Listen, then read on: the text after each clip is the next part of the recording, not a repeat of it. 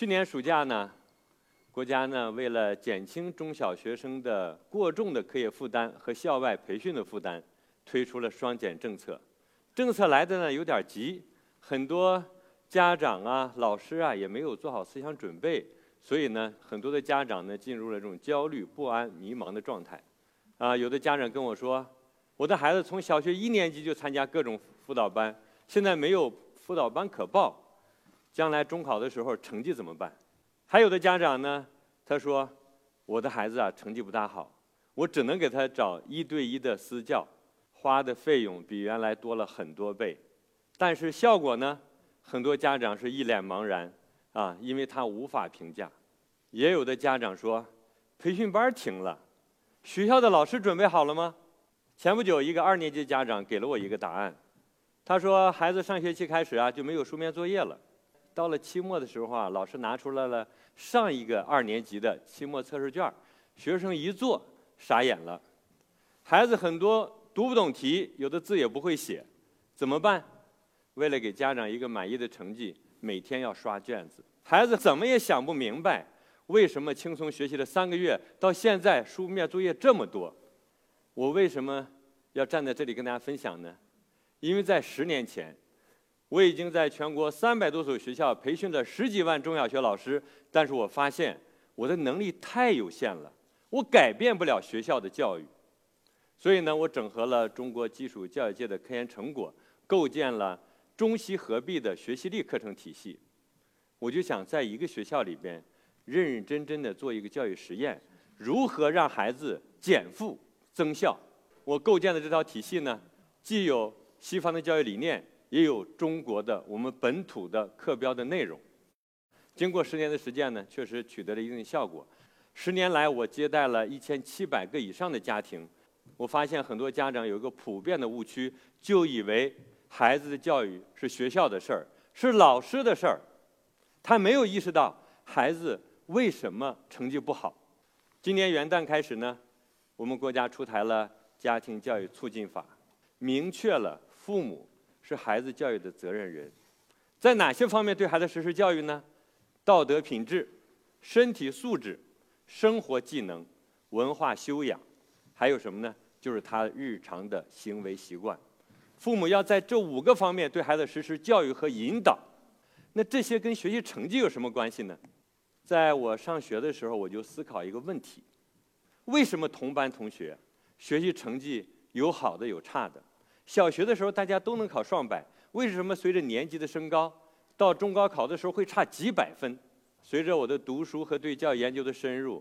我就发现呢，一个人的核心素养或者说学习成绩跟两大因素有关。第一个就是天赋，第二个就是我们的教育的价值给孩子带来的学习力，包括这么四个方面：第一个，学习的动力，为什么而学习；第二个，学习的毅力；第三个，学习的能力；第四个，学习的创新力。我就发现那些成绩不好的孩子啊，有些共同的特点，比如说学习比较被动。上课的时候呢，注意力不是很集中，学习也没有什么兴趣，爱走神溜号，然后呢拖拉磨蹭，丢三落四，这些不良习惯呢，就造成了他在学习上没有成就感，也没有自信心，他就在那里熬啊熬啊，最后终于被淘汰了。他们为什么啊动力不足？为什么毅力不够？为什么能力不强？什么原因造成的？我发现很大程度上。是来自于不当的家庭教育，这个要想突破双减综合症呢，需要方方面面的努力。但是家庭教育这条主线非常重要。一个人要想拥有优异的成绩，要想获得杰出的成就，要想拥有幸福的人生，有两大系统来支撑。第一个叫动力系统，第二叫能力系统。动力系统是由家庭和父母给予的，能力系统是学校和老师来帮助完成的。如果我们家长不知道这些，孩子成绩不好就花钱去补课，当然有的人在短时间补课确实成绩有所提升。我们看到很多孩子的动力不足、能力不强，是跟这个家庭教育不当有很大的关系。这时候机会来了，双减了，你不需要参加那么多补课班了，你没有那么多作业了，弥补家庭教育缺失的机会来了。对很多孩子来说，可以说是一个绝好的翻身的机会。家长应该带着孩子干点什么呢？第一个，我要推荐，一定要带着孩子一起做家务。做家务就三件事儿嘛：洗衣服、做饭、收拾屋子。做家务不仅仅能够培养孩子做事的能力，同时培养他的责任意识、热爱生活那种情感。很多孩子为什么好吃懒做？就是父母过度的包办代替，培养了一个什么？小的时候当宠物来养，大了成了废物。这样的案例特别特别多啊！哈佛大学一项研究表明，爱做家务的孩子和不爱做家务的孩子。长大以后，他们就业率是不爱做家务孩子的十五倍啊，而犯罪率呢，只有不爱做家务孩子的十分之一。爱做家务的孩子呢，心理疾病的患病率也极低。中国教育科学研究院啊，对两万多个中国的家庭做调研，发现，在那些爱做家务的孩子呢，这些家庭当中，这样的孩子呢，成绩优秀的占到了百分之八十六点九二。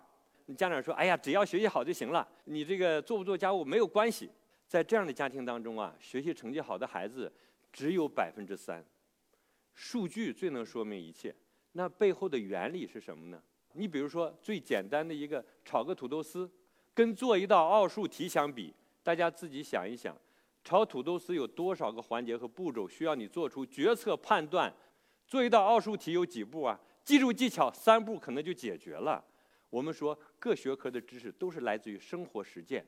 那么你没有这种生活实践，在进行抽象的理论知识学习的时候，怎么样？你就很难跟你的情感发生共鸣，这时候学习效率就极低。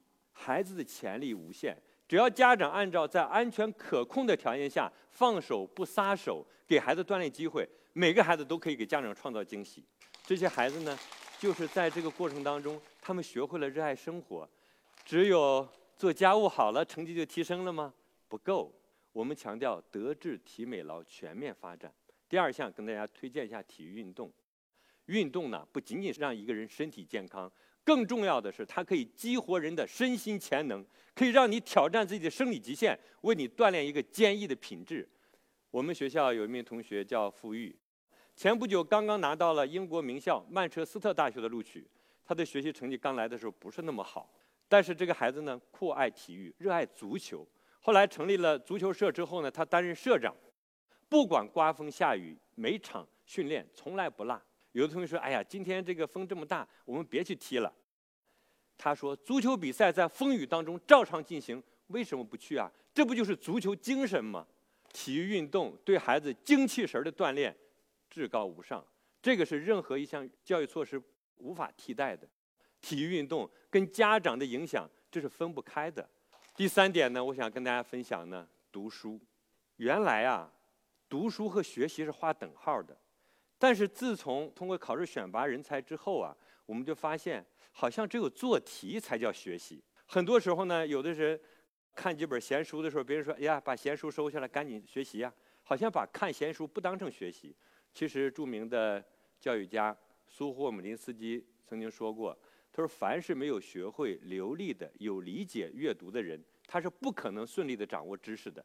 大家知道吗？要一个人学会朗读的能力，养成流利的语感，需要八百个小时。所以你看，小学语文课本十二本教材，每篇课文后面第一道题就是有感情的朗读课文。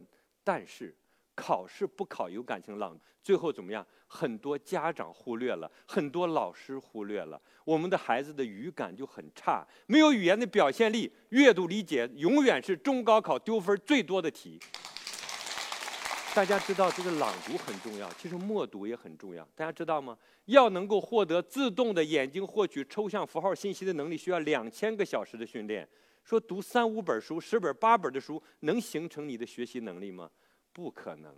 两千个小时的训练，你想，假如你三个小时读一本书的话，你差不多要读六百本书。所以我就说，如果您的孩子在九年义务教育结束的时候读过了五百本以上的书，中考成绩不会差；再有三年高考成绩也不会差。如果您的孩子就读了三十本、二十本书，你还想指望他成绩好的话，只能靠天赋。你看每年的高考状元出来的时候，一采访的时候都是什么？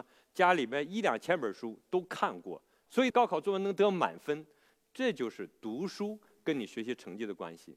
问一下各位，你每天读书吗？如果您的孩子在幼儿园，你每天给你的孩子读书吗？很多专家也说过，最好的学区房就是你家的书房。三年级的杨子珍同学已经读完了八百本书。年前十月四号，爸爸把这张阅读存折拍了照片发给班主任裴老师，裴老师非常开心，发给了我，说到的爸爸非常支持学校这种海量阅读的理念。认认真真的给孩子每天的阅读做了记录。当看着一本本书在增加的时候，家长内心里很开心。我们三月份是叫文明月，在文明月升旗仪式上，这个孩子的发言非常淡定，非常大度。所以我说，读书多的孩子，他讲话的时候叫什么？有料。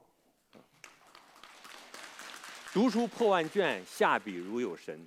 山坡羊潼关怀古是部编版语文教材的一篇诗词，我们很多孩子在六年级就学了。他们呢，不光理解了这首诗词，还能用山坡羊的词牌自己来创编诗词。这是我女儿写的年序：雪气银装，梅送幽香。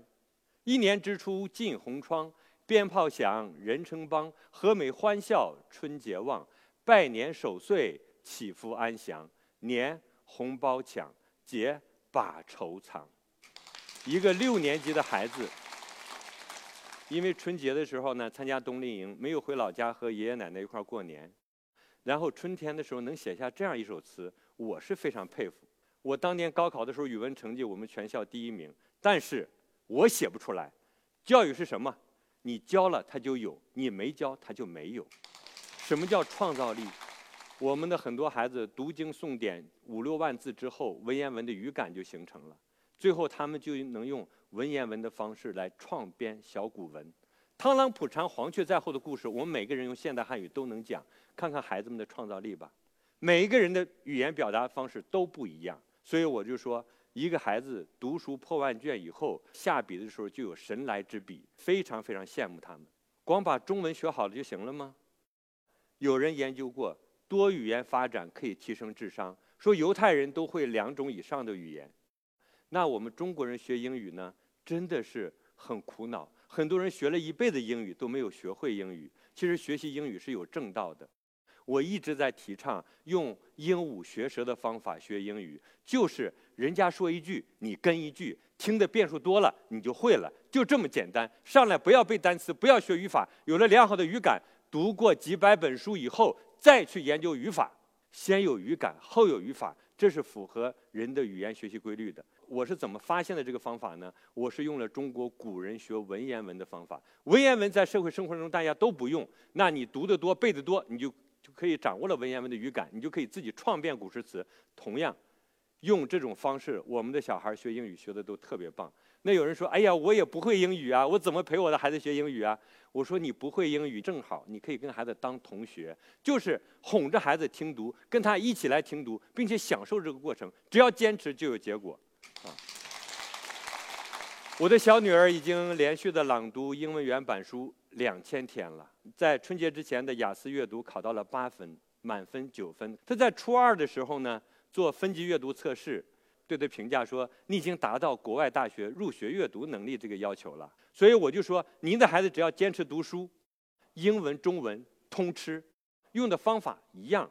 我们说做家务也好，说运动也好，中英文阅读也好。它的本质是什么？学习的本质是什么？从脑科学的角度来讲，就是刺激大脑发育，让你的大脑这个生物芯片组自动升级，你就可以处理更复杂的信息。你的大脑能处理更复杂信息的时候，就可以碾压全科考试。好习惯呢，是破解双解综合症的良方。这周末五个一呢，就是我十年的实践成果。做家务一小时。体育运动一小时，中文阅读一小时，英语听读一小时，每周做一份总结。这五项既不是为了中考，也不是为了高考，而是为了什么？一个终身学习的人养成的这种习惯。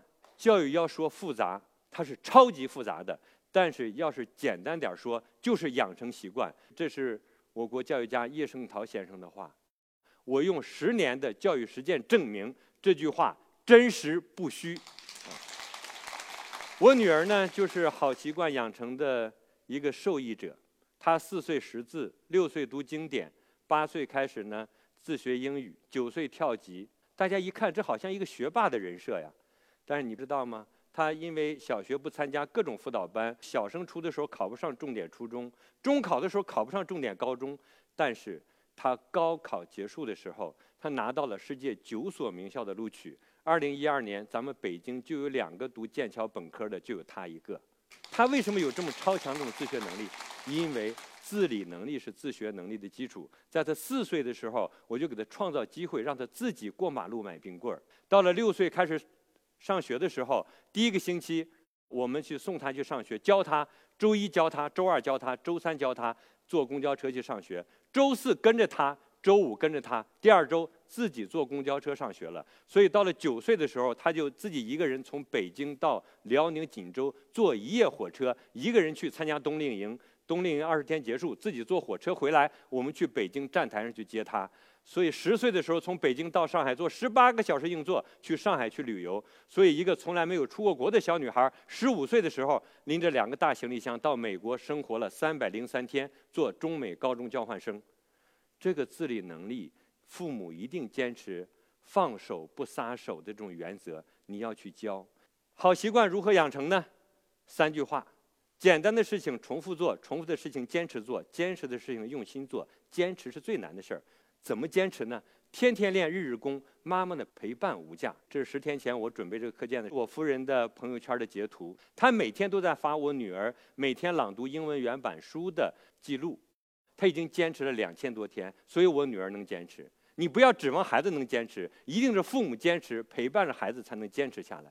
理念通了，知道是没有力量的，怎么样？一定要做到，知道加做到等于得到。三比原则呢，可以激发孩子的学习动力，让。好习惯的养成呢，在不知不觉中完成。一定要坚持三比原则，才可以给一个孩子持续的动力。就是自己和自己比，今天和昨天比，这次和上次比。当孩子看到每年读过的书，自己跟他比比个儿的时候，那种幸福感，你跟那些没读过的书的孩子能一样吗？不可能啊！最后呢，我觉得借着双减这个机会，如果每位爸爸妈妈都能更新观念，都能以身示范，都能坚持自我学习，陪伴孩子呢一起快乐的去成长。如果爸妈能这么做，将是孩子一生的幸福。父母喊破嗓子，不如做出样子。你跟孩子一起去做的时候，你在不断的学习成长的时候，你就不会成为孩子成长的那块天花板。在终身学习的时代，唯有终身的学习力，才能让我们和孩子都不再焦虑。最后一句话送给大家：父母好好学习，孩子天天向上。